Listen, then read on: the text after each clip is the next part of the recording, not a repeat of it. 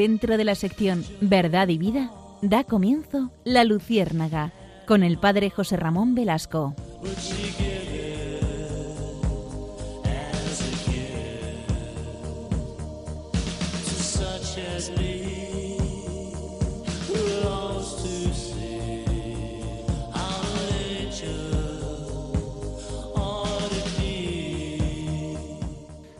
Corría el año de 1580.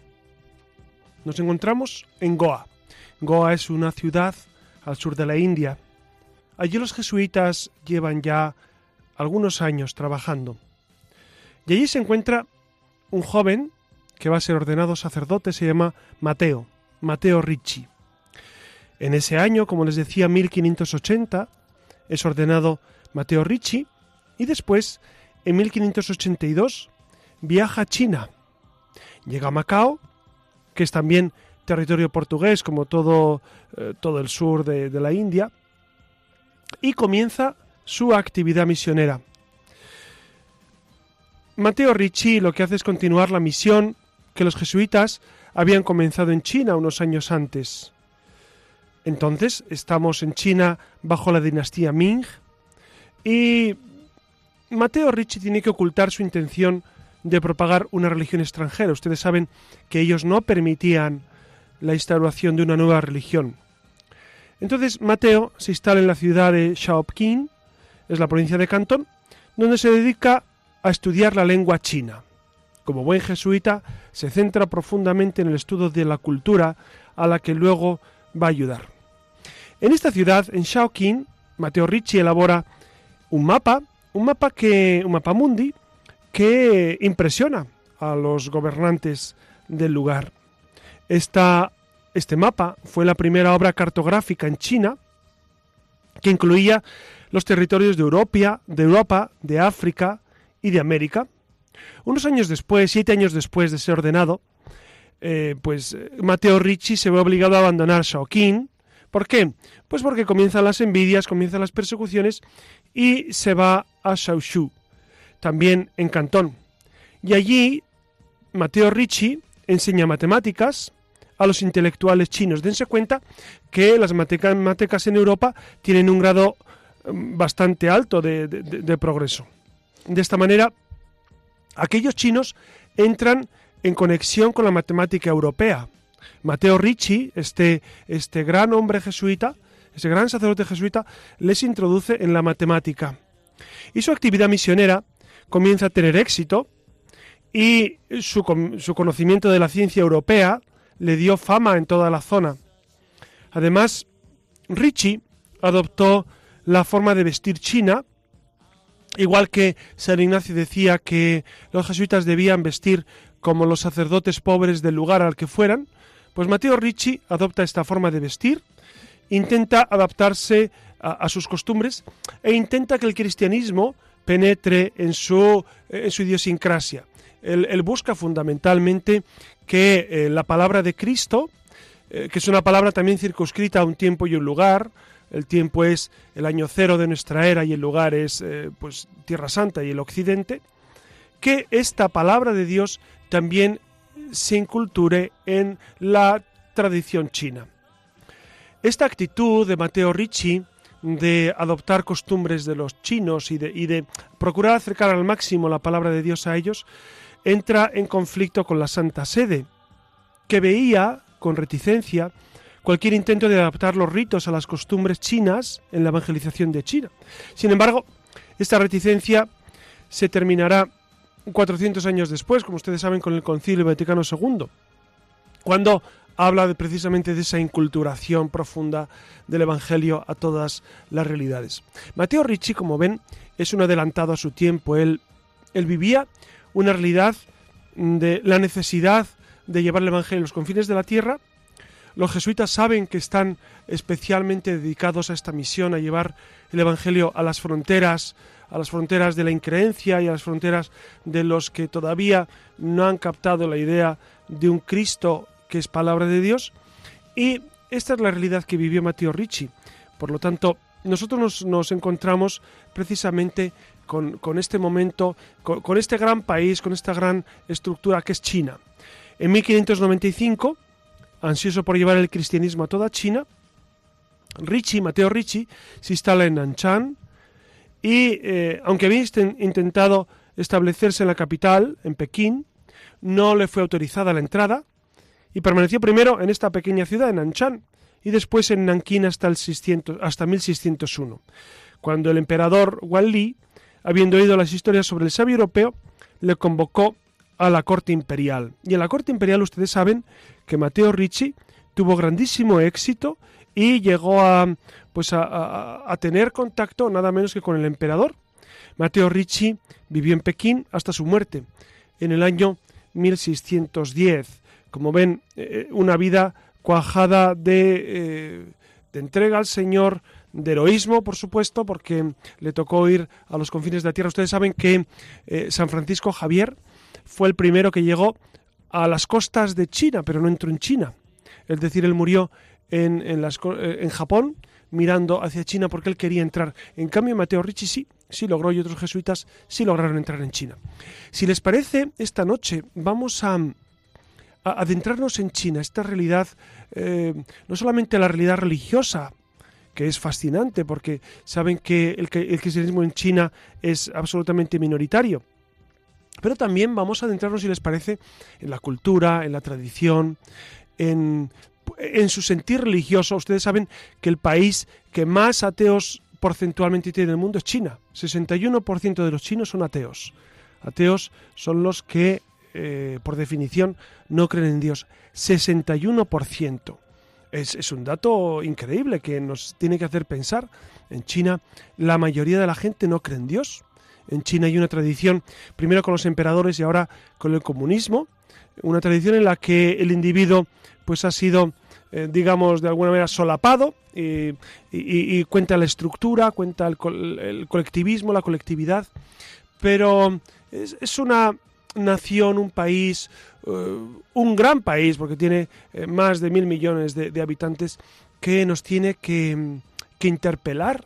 Y por eso, si les parece bien, vámonos esta noche a China para, pues para estudiar, para aprender, para, mm, para saber qué es de ellos, cómo viven. A mí me cuestiona muchísimo este país, por eso vamos a dedicar este programa al país, a la cultura y a la religión. Buenas noches, Silvia Fernández. Silva. Buenas noches. Buenas noches, Alex Gutiérrez, que desde el control nos atiende. Y buenas noches a todos ustedes que pacientemente nos escuchan. Acompáñennos.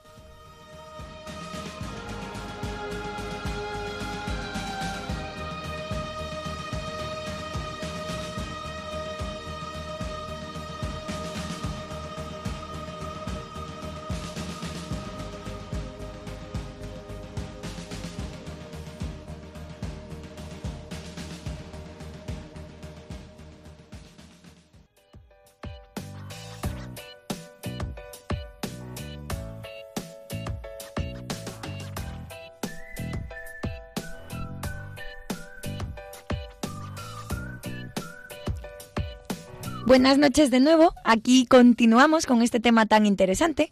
Y bueno, como han estado escuchando, estamos hablando de China. Y la civilización china es una de las más antiguas del mundo, como ustedes sabrán, y floreció en, en la cuenca del río Amarillo.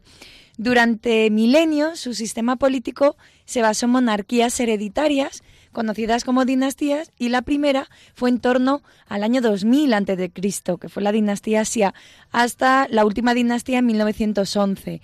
Después llegaría la derrota del imperio del Japón en la Segunda Guerra Mundial y la retirada de las tropas de China y el Partido Comunista se impuso en esa guerra civil donde se proclamó la República China de Pekín el 1 de octubre de 1949. Es como saben un estado soberano situado en Asia Oriental.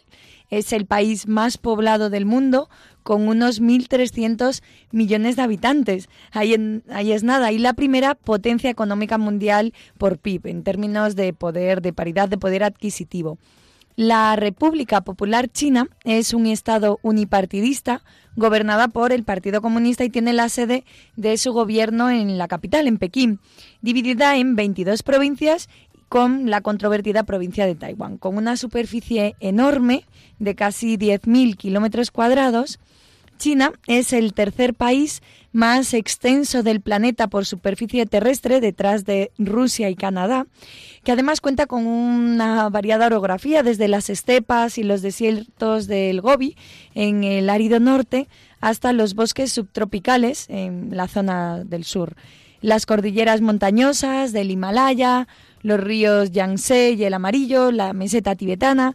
Eh, bueno, imagino que con estas breves pinceladas ya todos nos hemos hecho una idea de, qué es lo que estamos hablando. Claro, hablar de geografía eh, eh, es muy importante a la hora de entender las circunstancias de las personas y de los países.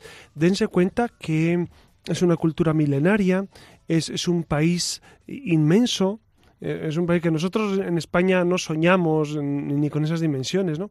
Entonces, cuando uno habla de China es todo a lo grande, todo, eh, todo es ingente. Por eso eh, es necesario meternos en el corazón de este país y de esta, de esta cultura y, de este espacio Ustedes imagínenselo en su casa, este, este inmenso espacio al sur de, al sur de Rusia, que precisamente pues durante tantos siglos ha habido una tradición milenaria que ya desde Marco Polo pues tenemos una noticia en Europa de él.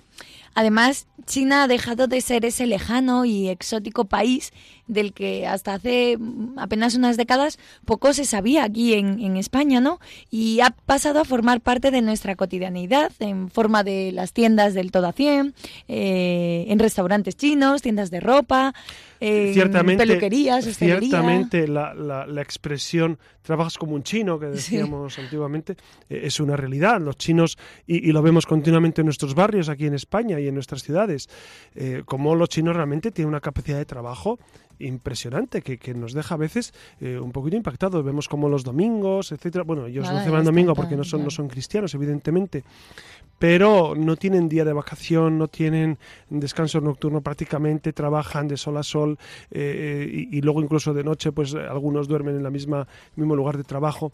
E, es, es, un modo de vida que a nosotros nos sorprende y es un es un espíritu de trabajo realmente intenso. Y ellos luego cuando hablas con, con chinos o conoces a alguno, sabes que sabemos que, que ahorran muchísimo porque ellos Em, ellos sienten la necesidad de gastar poco, ahorrar mucho y de sobre todo ser dueños de su propia vida y, gestionar su propio negocio, su propio trabajo. La verdad es que es un espíritu trabajador encomiable. Sí, ciertamente los chinos nos están ganando la partida en cuanto a negocios se refiere en nuestro país y, bueno, ya prácticamente nadie se sorprende de esa presencia civilina, callada, que, es enorme, ¿no? En toda la comunidad china eh, pues sigue creciendo día a día y además que ha llegado para quedarse. Así que ya ven qué cargadito viene el programa de esta noche. Vamos a intentar aproximarnos a, a este universo de China para conocerlo un poquito más y como siempre pues disfrutarlo.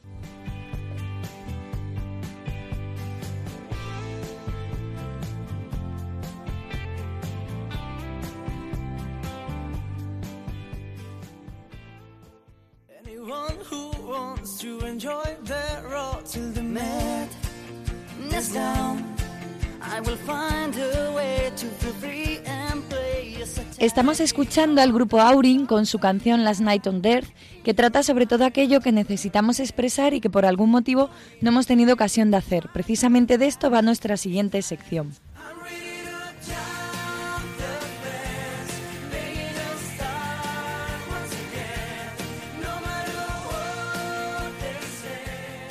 Y antes de preguntarle al padre José Ramón Velasco por algunas de nuestras inquietudes, vamos a, a detenernos y brevemente en hacer algunos apuntes que tienen que ver con el tema que estamos tratando en cuestión. Y como ya sabemos algunos datos más representativos, vamos a ir profundizando en, tres asuntos relevantes, como son la religión, la política y el tema de los derechos humanos, eh, bueno, y la economía en cuestión, ¿no? Así que arrancamos, por ejemplo, con el tema de la religión en China, que como antes ha dicho José Ramón, pues es interesantísimo sobre la base de que el 61% eh, de la población china es, es atea. ¿No? Como saben, China es un país multi... Hay, que, hay que descubrir, seguramente nuestros oyentes se están dando cuenta de estos datos, eh, el budismo, que es una religión, bueno, es una filosofía profundamente seguida en China, eh, en palabras de Juan Pablo II, ya sé que algunos estudiosos eh, esto lo niegan, Pero en palabras de Juan Pablo II, en el famoso libro Cruzando el umbral de la esperanza, el budismo es una forma de ateísmo, es decir, es un no creer en Dios, no hay una religación, no hay un Dios con el cual te puedes comunicar. Sé que algunos estudiosos no están tan de acuerdo con esta afirmación tan gruesa, pero es verdad que, que, Buda, eh, Siddhartha Gautama Buda, nunca pensó en crear una religión, en hacer un modo de unirse a, un Dios, sino en encontrar eh, pues una cierta paz interior. Luego hablaremos de esto, pero es bueno, claro, porque el, el, el dato vacío de 61% de ateos puede sonar un poco fuerte, pero, pero es verdad que el budismo conlleva esta realidad. Sí, precisamente teniendo como base eso de que el budismo es una filosofía, no una religión, también las estadísticas cambian, porque como saben China es un país multireligioso, con el budismo, el taoísmo, catolicismo, cristianismo, el islamismo como las principales religiones. Y estas estadísticas que mencionamos, que aún están incompletas, señalan que China cuenta con más de 100 millones de creyentes de diversas religiones que, aunque nos escandaliza la cifra porque parece mucho, en realidad solo representan al 10% de la población, precisamente porque quitamos eh, a, estos... Menos del 10%. Claro, que ha señalado. Para que se hagan una idea, un 12% de, esa, de la población es budista, un 3% cristiano, un 1% musulmán y un 1% taoísta, taoísta, ¿no? Y así en estadísticas parece que, se ve mejor. Sin embargo, como hemos señalado antes, una gran mayoría de la población no se identifica con ninguna religión. a mí, cuando leo estos datos, amigos, eh, yo no puedo dejar de recordar lo que decían los clásicos, los clásicos griegos, ¿no? Eh, ¿qué, qué, país es tan pobre que, no tiene Dios entre ellos. Y a mí me impresiona mucho cómo, cómo puede un país tan grande y, con tantas posibilidades eh, tener este índice de ateos. ¿no? Para los griegos, ser ateo es como, como tener patria, ser un apátrida. Eh, el apátrida, el que no tenía patria, eh, era como el ateo el ateo no tiene a Dios, no tiene a Padre, no tiene, no tiene punto de referencia, entonces es como no tener patria. Era la mayor desgracia para los griegos, los clásicos era la mayor desgracia no tener patria y no tener Dios. ¿no? O sea, ser un despatriado, o sea, uno expulsado de la patria era lo más horrible que le podía pasar a un griego. Pues imagínense con toda esta cantidad de, chinos, de, personas que, no tienen Dios. A mí este dato me deja mm. perplejo, perplejo. Sí, hoy por hoy los historiadores de todo el mundo opinan que los primeros cristianos que llegaron a China fueron los seguidores de una doctrina llamada nestorianismo, que viene el nombre eh, precisamente por, por, un obispo, eh, Nestorio. Nestorio que fue hereje, como ustedes saben, eh, era un hereje de los primeros siglos. sí, que distinguía la naturaleza humana y divina de Jesucristo y que en el siglo V fue declarada precisamente herética por Roma. el nestorianismo continuó en China durante siglos, pero cada vez con menos fuerza y resurgió después en el siglo XIII cuando los mongoles conquistaron el imperio del centro y de hecho se considera que muchos familiares de Genghis Khan eh, eran cristianos nestorianos. También hubo una, una conexión con el cristianismo eh, con Marco Polo en el siglo XIII, ¿no? porque los viajes de Marco Polo también influían, pero no, er, er, es, un país inmenso y no llegó a, perfilar las costumbres de todo el pueblo chino, claro, el cristianismo. Actualmente la República Popular China considera ilegal toda religión que opere en el país jurando lealtad a otro gobierno que no sea el de Pekín, por lo que la Iglesia Católica subordinada al Vaticano está en una extraña situación, aunque no se la persiga. Por otro lado, también existe la Iglesia Patriótica, que es cristiana, cuyos obispos y sacerdotes están subordinados a las autoridades del gobierno comunista chino. Claro, aquí, aquí está el problema, Iria, queridos amigos, que eh, existen eh, dos iglesias eh, católicas en, China. Una es la oficial, la que está controlada por el Estado, la que designa obispos pues que el Estado favorece de alguna manera, y otra es una iglesia católica eh, directamente unida al Vaticano eh, que, que, es clandestina, que no que vive en las catacumbas. Es verdad que el Vaticano en estos últimos años, sobre todo en la etapa Francisco, la etapa del Papa Francisco, ha dado pasos para acercarse mucho a, esta Iglesia oficial, Iglesia católica. Es un tema muy complicado, muy complicado porque la diplomacia vaticana, eh, pues tiene que andar tentando caminos y es un terreno hartamente difícil, ¿no? Y, muchos no lo comprenden. De hecho, hay muchas críticas a esta labor diplomática del Vaticano porque a veces parece que se hace concesiones a, esa iglesia eh, patriótica, la, de, la, que apoya al Estado, y se deja de lado esa iglesia de las catacumbas, esa iglesia unida al Papa, esa iglesia... Es un tema harto complicado que a mí se me escapa yo he leído algo de sobre esto, pero se me escapa porque la diplomacia vaticana eh, tiene mm, resortes eh, más, más sutiles, ¿no? Pero que sepan que existe esta realidad, ¿no? Y que, y que siempre hay intentos de acercarse eh, a, los gobernantes de turno. Dense cuenta que nosotros tuvimos con el cardenal Casaroli, no sé si ustedes se acuerdan de él, pero el cardenal Casaroli, que fue secretario de Estado, pues él hizo la Ostpolitik que era ese acercamiento a los países del este, los países del, círculo de Rusia, de eh, Bulgaria, Rumanía, etcétera, etcétera, cuando la Guerra Fría, en los años 80 y 90, y se daban pasos a veces muy incomprendidos eh, por, algunos dentro de la Iglesia Católica, pero que fueron eficaces en cierto modo. ¿no?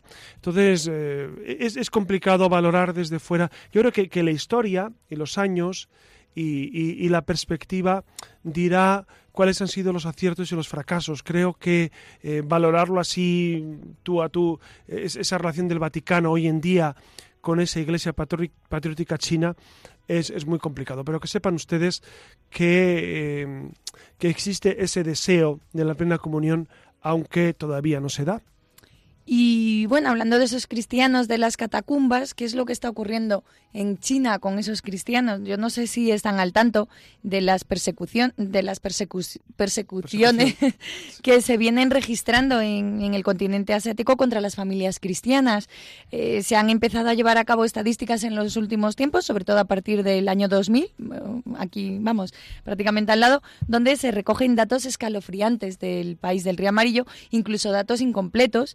Eh, donde se nos indica pues una tendencia clara de la creciente persecución a las iglesias familiares. La grave persecución a la iglesia ha crecido hasta un 70% desde el 2006. Además, al menos 84 misioneros extranjeros fueron arrestados, interrogados, deportados o bien recibieron otra forma de, represión. La, la intensidad de, la de las persecución, hoy, de la persecución ha, repercutido en muchos países, sobre todo en Estados Unidos, Corea del Sur, Israel, Singapur, eh, donde incluso se encarcela ilegalmente por aceptar copias eh, de la Biblia, ¿no? En, países como el Turquistán Oriental.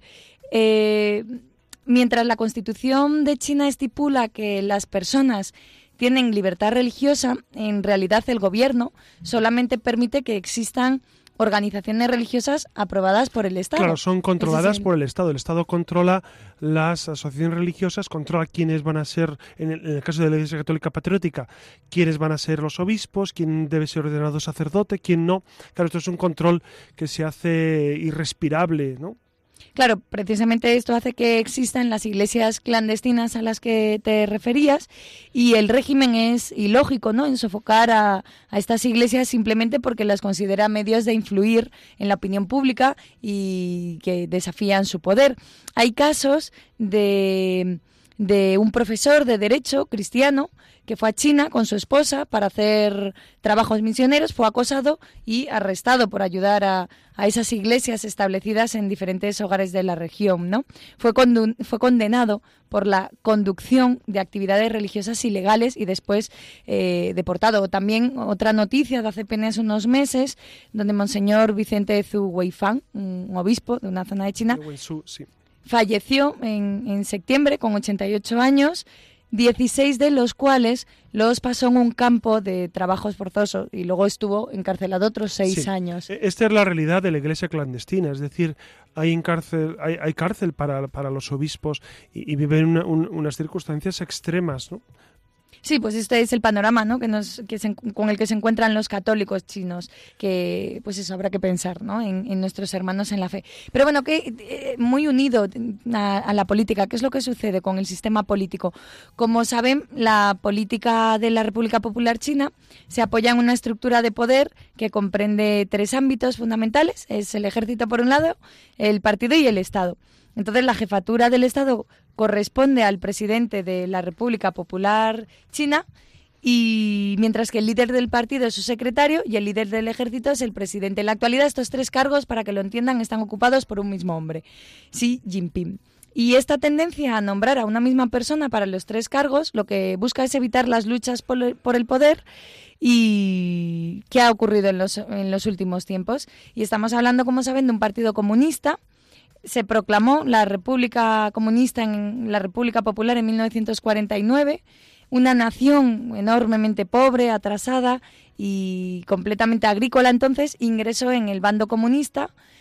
Se empezó a experimentar con el comunismo desde muy temprano, se ensayó con un primer gobierno durante la famosa Gran Marcha de la década de 1930. Después llegó la Guerra Civil y al final, en 1950, China envió tropas comunistas a Corea del Norte y desde el 51 ocupó el Tíbet. Mao intentó con diversas ideas de izquierdas, eh, bueno, crear su propio su propia idea de gobierno, pero al final elaboró una versión propia que es lo que se conoce como el maoísmo.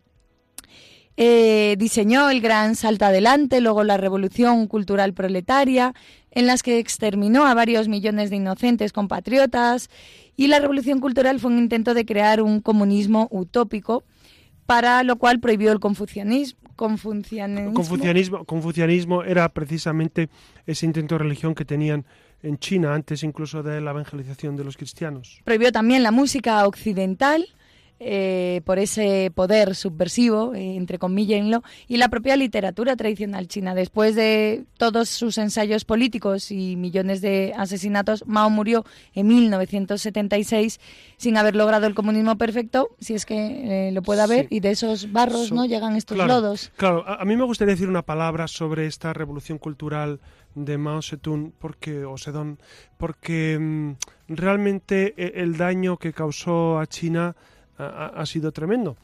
Aunque muchos no lo quieran reconocer, evidentemente, ¿no?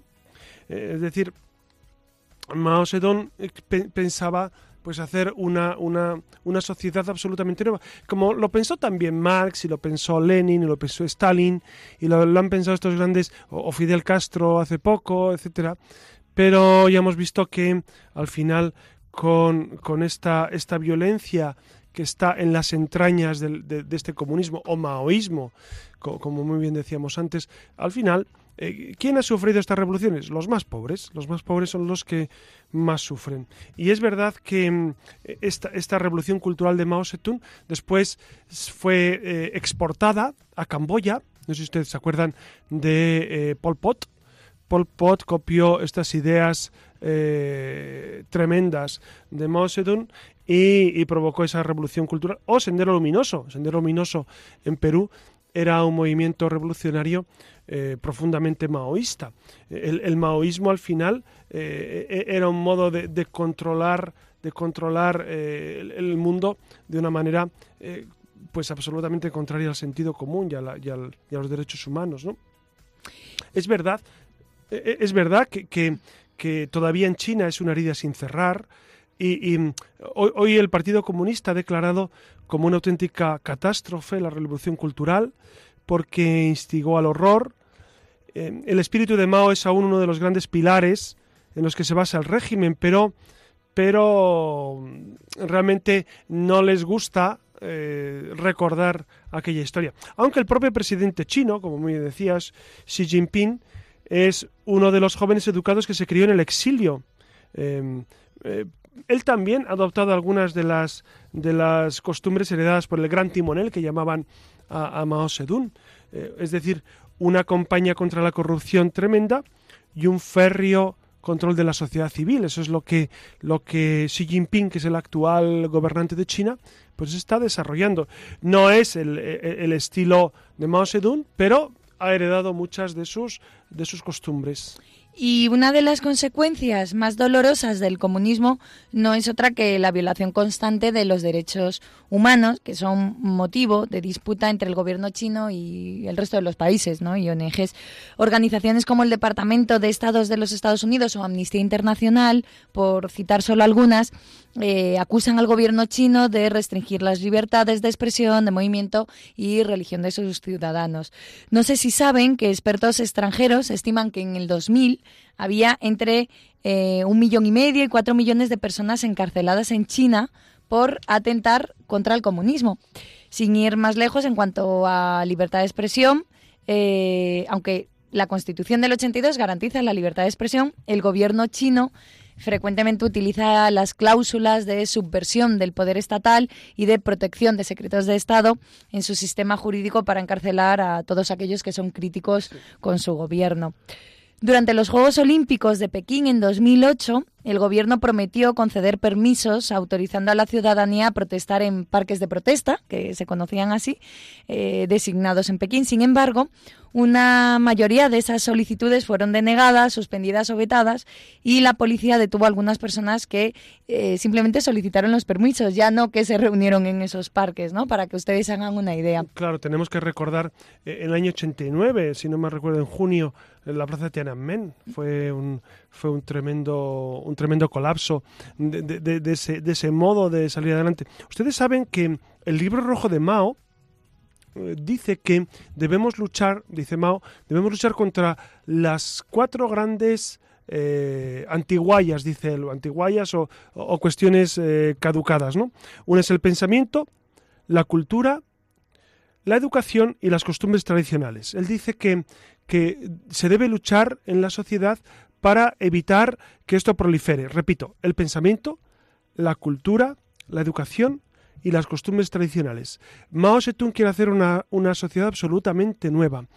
Y, y, para eso, pues le estorban especialmente los pensadores, le estorba especialmente los intelectuales, le estorban especialmente, por supuesto, la gente religiosa y, y más una religión que, que, tiene arraigo en Occidente, el Occidente para ellos, que es, que es la religión cristiana, pues les estorba mucho para, o le estorbaba mucho para, para su obra. Por eso los profesores, los intelectuales, fueron los más castigados, sometidos interminables sesiones de crítica, de torturas, de golpes, de asesinatos, etcétera. Esto ya lo sabemos, pero, pero es bueno recordarlo porque la memoria es muy frágil y se nos olvida eh, de dónde vienen las cosas y de dónde viene la revolución china, que a veces todavía pervive en algunos ámbitos en China. Y fuera de China también eh, todavía hay gente que, que lo sigue defendiendo, lamentablemente. Pero no solo eso, la censura del gobierno también ha llegado a la red con el control de los blogs y de las páginas web.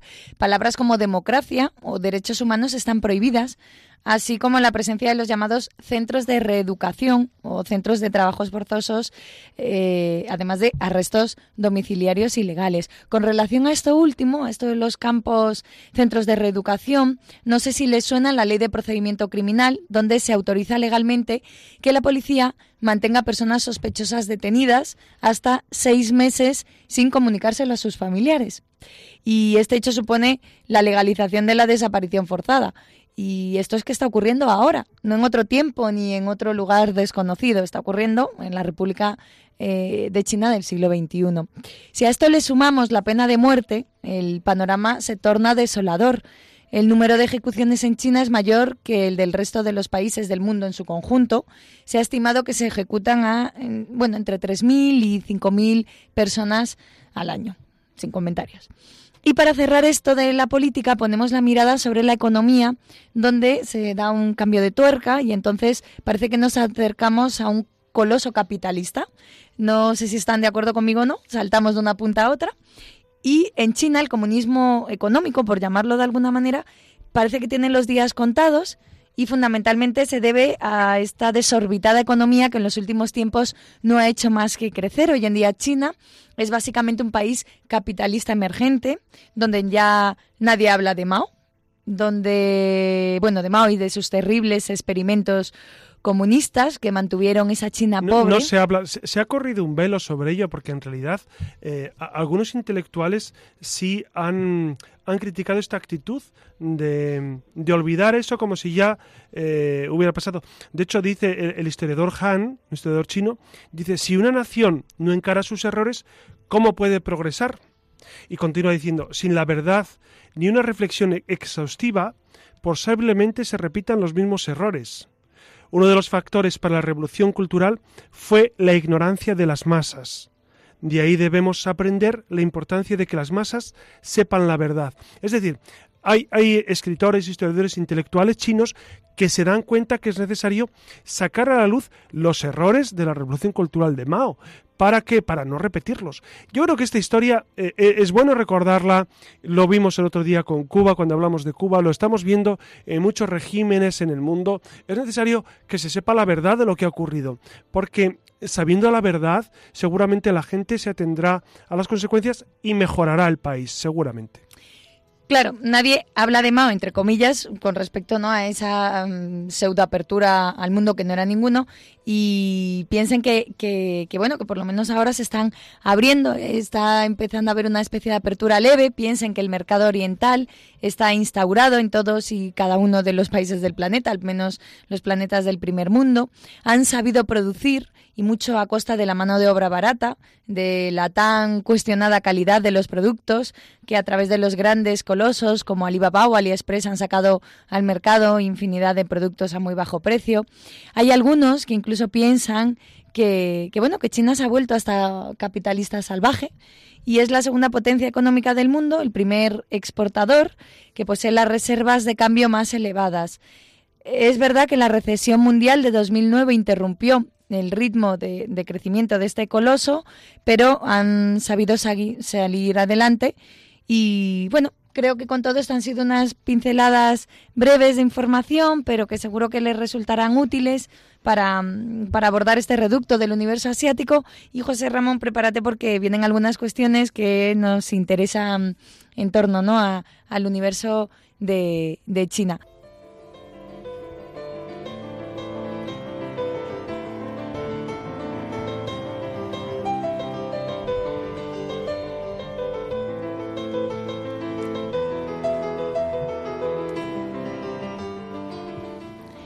Comenzamos con el controvertido asunto del Tíbet. José Ramón, no sé si podrías explicar a nuestros oyentes el origen de este conflicto, el punto en el que se encuentran ahora estos dos territorios, si es que son ustedes saben, ustedes saben que es un tema harto complicado y que y que ahí confluyen en varios aspectos. No solamente es el aspecto religioso, que es, diríamos que es un aspecto muy tangencial, la religiosidad de los tibetanos. Fundamentalmente es un tema eh, pues económico y de, y, de interés estratégico.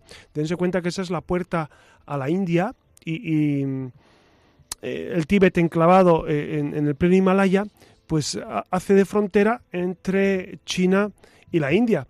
Entonces, eh, los chinos declararon la guerra al Tíbet y lo invadieron pues por motivos absolutamente triviales. Y mm, ustedes saben que hubo un auténtico genocidio de más de un millón de tibetanos que, que, mm, los chinos pues de alguna manera exterminaron, ¿no? varios monasterios o la mayoría de los monasterios tibetanos fueron desalojados, etcétera. Ustedes saben que, el Tíbet es riquísimo en, minerales y que por lo tanto eh, ahí existe un gran interés económico y también, eh, como les decía, siendo la puerta hacia la India, ustedes imagínense, para misiles de, medio y corto alcance es un país eh, fundamental. Ustedes se den cuenta que la India es una superpotencia mundial, aunque mm, tiene índices de pobreza que, asustan, pero tiene la bomba atómica la India. Y entonces ah, hay, una economía en la India que ha provocado una carrera armamentística muy acelerada. China se siente, en cierto modo, eh, pues en estas cuestiones geopolíticas amenazada por la India. Por eso le interesa mucho que el Tíbet esté controlado y que no haya veleidades por parte de los, de los tibetanos. Es decir, invadieron el Tíbet porque eh, pues se les antojó por motivos geopolíticos, por motivos económicos y, la cosa sigue ahí. Y la comunidad internacional tampoco hizo gran cosa por el Tíbet. ¿Saben por qué? Porque el Tíbet no es un país que pese a nivel internacional. Tiene mucha importancia geoestratégica para ellos, pero a nivel internacional no tiene gran peso, como ha pasado en África en tantas ocasiones. ¿no? Ha, habido, ha habido veleidades horribles de los países en África y, nadie ha movido un dedo. Eh, lamentablemente, si no eres importante a nivel económico, no pesas para las Naciones Unidas un dato con respecto a ese genocidio que señalabas, que de los 6.254 monasterios que había, apenas eh, 14 se han conservado. Solo quedan 14. Solo quedan 14 y otros cuatro se convirtieron en presidios. Y tenemos una última pregunta, José Ramón, que con esto que hemos señalado de la economía agresiva del mercado asiático, eh, de alguna manera entraña un conflicto moral, o no, no sabemos, ¿no? En esto de comprar en las tiendas eh, del todo a 100 por ahorrar dinero, aún sabiendo lo que hay detrás, o bueno, las grandes marcas de ropa como Inditex, Primar, que producen allí, no sé si nosotros, los católicos, deberíamos manifestar otra actitud en cuanto al consumo responsable. A lo mejor es una pregunta baladí, pero... No, no, no, no es nada, no es nada trivial ni baladí. Al contrario, yo creo que es muy importante. Pero no es tan sencillo, es, um, un poco compleja la respuesta moral, porque si bien es cierto que uno cuando va a comprar eh, y ve Made in China bueno, pues, pues Made in China no significa que, eso sea necesariamente producto de la explotación. Es decir, uno va a comprar una prenda, no tiene por qué saber exactamente cómo se ha producido. A usted le cobran, qué sé yo, X dinero por una prenda eh, de cualquier tipo y tú no sabes cómo, cómo ha sido producida. Si tú supieras exactamente, perdón, cuál es el origen estricto de, esa prenda y si ha sido fruto de explotación infantil o de explotación de cualquier tipo, evidentemente no sería moral, pero como no sabemos. Es decir, entonces usted puede comprar, yo puedo comprar en una tienda de chinos, por supuesto, puedo comprar objetos que me venden a un precio menor, por supuesto. Eh, no estoy, no estoy de alguna manera soportando o sosteniendo esa, eh, una injusticia de la cual yo no soy conocedor. Si yo supiera estrictamente que ese objeto, esa realidad, ha sido eh, pues elaborada de esa manera, pues ya se plantearía un problema moral. Muchos balones de fútbol, por ejemplo, son cosidos por, por mano de obra infantil que de, Nike, etcétera, que mm, bueno pues que tienen una, un, trasfondo de, explotación pero y ese balón en concreto ha sido producido ahí y yo lo sabía y pues miren eh, eh, es, un mundo es un mundo en el que mm, sería complicado saber estrictamente eh, la, responsabilidad moral de una persona cuando uno va a comprar un objeto que no sabe su procedencia. Entonces, si yo no sé la procedencia y yo voy con toda mi buena voluntad a comprar algo por lo cual me piden un precio y yo considero que es un precio justo, pues no estoy haciendo nada inmoral, por supuesto. Pues muchas gracias, José Ramón. Eh, nada, lo dejamos aquí. Quedan muchos interrogantes, pero imagino que con estas eh, pinceladas tendrán para hacer de boca.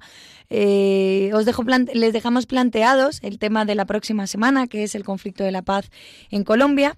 Así que ya saben, tenemos una pueden escribirnos un correo electrónico al mail a luciérnaga.radiomaría.es, eh, dejarnos un comentario, ya saben que es la única ventanita que tenemos para entrar en contacto y ya saben que les esperamos en la red.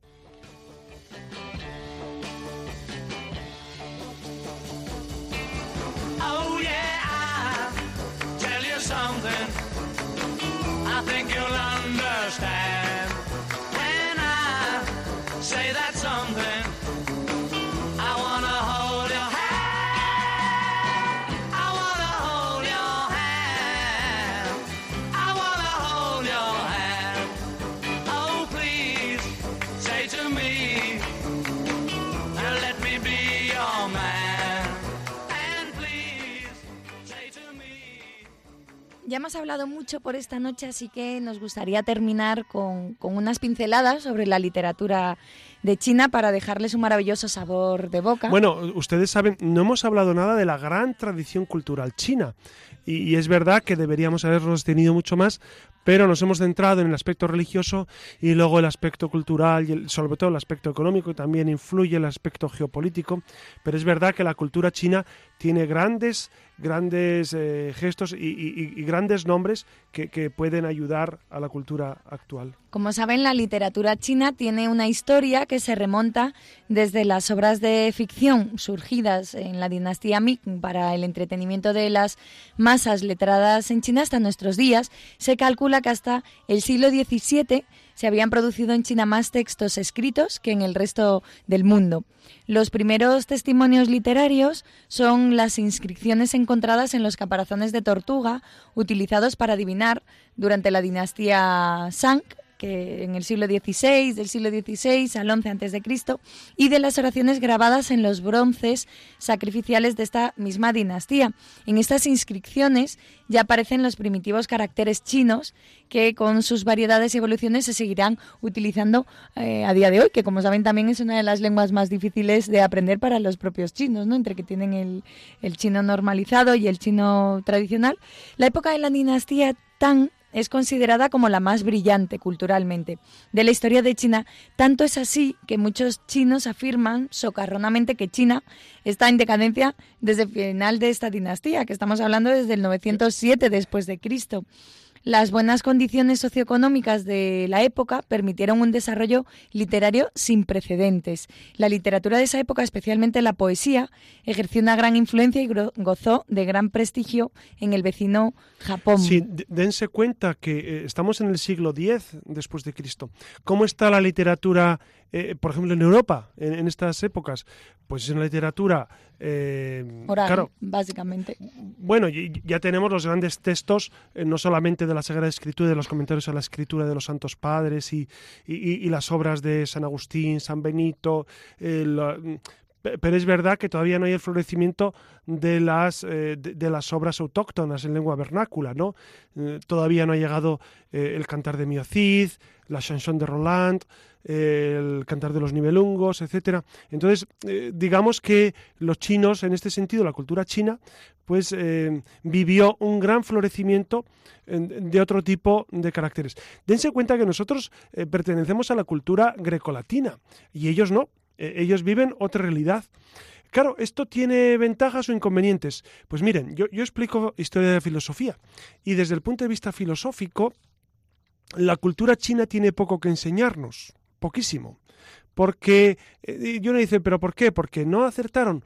Pues miren, eh, es que la gran cima de la filosofía mundial fue Grecia. Grecia y después eh, el, mundo, el mundo latino. Entonces, China, digamos, que, es, que es una sociedad muy técnica, muy de elaboración, ni siquiera son tecnológicos, no son grandes científicos los chinos, pero sí, sí eh, manipulan, elaboran, em, van, van construyendo cosas. La, gran, la gran ciencia se ha dado en Occidente. Los grandes matemáticos, como les decía con Mateo Ricci, son occidentales. Eh, Mateo Ricci que se lo llevó allí, pero, pero nosotros tenemos desde, desde la tradición de, la, de, la, de, la, matemática de Ptolomeo y, de, de, Arquímedes, la ciencia, etcétera, pasando por Newton y pasando por Leibniz y pasando por, tan, por tantos y tan grandes científicos y matemáticos, pues eh, deja muy atrás a, a, la, a la ciencia china. Esto es una realidad y a la filosofía, por supuesto. Entonces, por eso a veces los alumnos me preguntan, ¿y por qué no estudiamos filosofía china? Y les digo, mirad, primero porque no hay tiempo en un curso de, historia del pensamiento, por el que doy yo. Pero hay un segundo aspecto y es que no tienen, eh, digamos, hitos tan relevantes mundialmente como son los grandes logros de la filosofía griega, de la filosofía latina y de la filosofía cristiana. Por eso eh, la tradición asiática, la tradición china y japonesa queda un poco eh, al margen en el estudio del pensamiento mundial. Para que se hagan una idea de la época tan brillante que fue el siglo X, eh, tienen una obra, todos los poemas de Tang, todos los poemas Tang, que es la obra más representativa de este periodo, que cuenta con más de 48.900 poemas de más de 2.200 autores. algo impensable incluso a día de hoy. En los últimos años China se ha visto envuelta en un torbellino de, obras, de autores a todos los niveles y ha habido una efervescencia de temas y formas hasta entonces vedados. Galardonar con el Premio Nobel de Literatura o Gao Xinjiang con la novela La montaña del alma, que ha sido traducida a decenas de idiomas, ha servido para sacar a la literatura china de su aislamiento tradicional y popularizarla entre los lectores de todo el planeta, de tal forma que, aun siendo todavía una gran desconocida, empieza a tener un buen número de lectores. Y un aspecto curioso de la literatura china contemporánea al alcance del lector occidental es la divergencia que se está produciendo entre los escritores chinos que triunfan en su propio país y aquellos que lo hacen en el extranjero. Y aunque parte de esa extraña divergencia puede ser debida a la censura, no cabe duda que los intereses de los grandes grupos editoriales ha creado pues una literatura china de consumo para Occidente eh, como antes eran las porcelanas, y bueno, con temas en algunas eh, ocasiones que son demasiado recurrentes. Y esto explica que la mayor eh, representante de la literatura china contemporánea sea precisamente Lisa Xi, que seguro que le suena que no ha nacido en China, sino que ha nacido en París, aunque es de origen chino, y pertenece a una primera generación de aquellos autores no nacidos en China, pero que conservan viva la propia cultura. Terminamos con, este paseo breve por la historia de la literatura china, con muchos nombres y muchos escenarios se nos han quedado, pero bueno, se trata de tener a mano siempre un trocito de papel para apuntar estas recomendaciones. la verdad es, que, hemos hecho un repaso eh, inmenso a, a, la política, a la cultura, a la religión. Sabemos que la Luciérnaga es verdad que ofrecemos muchos datos, pero es tan interesante todo y es tan fascinante conocer el mundo y saber los porqués de la realidad que mm, nosotros siempre queremos dar eh, pues unas pinceladas para que ustedes eh, digan vamos a profundizar sobre este tema. Nosotros nunca queremos eh, agotar, porque es imposible agotar un tema tan ingente como, como, como es China en todos sus, sus, aspectos.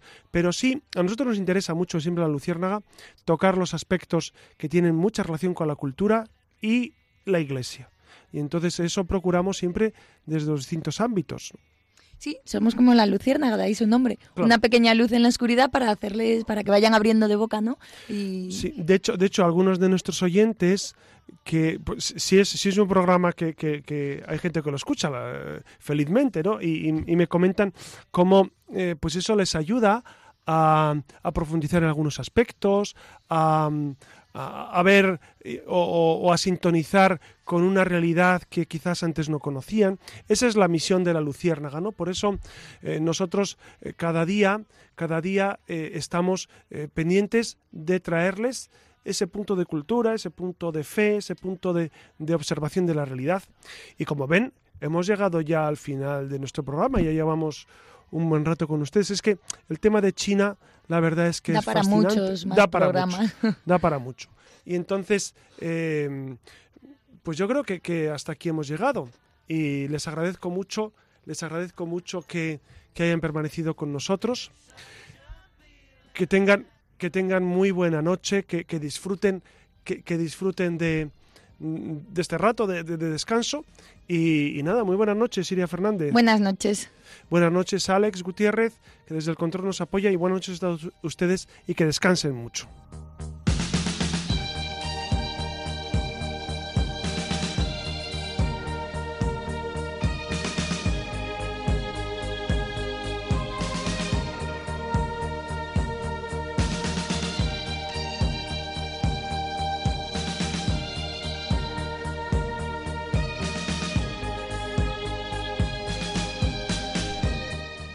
Finaliza en Radio María La Luciérnaga con el Padre José Ramón Velasco y dentro de la sección Verdad y Vida.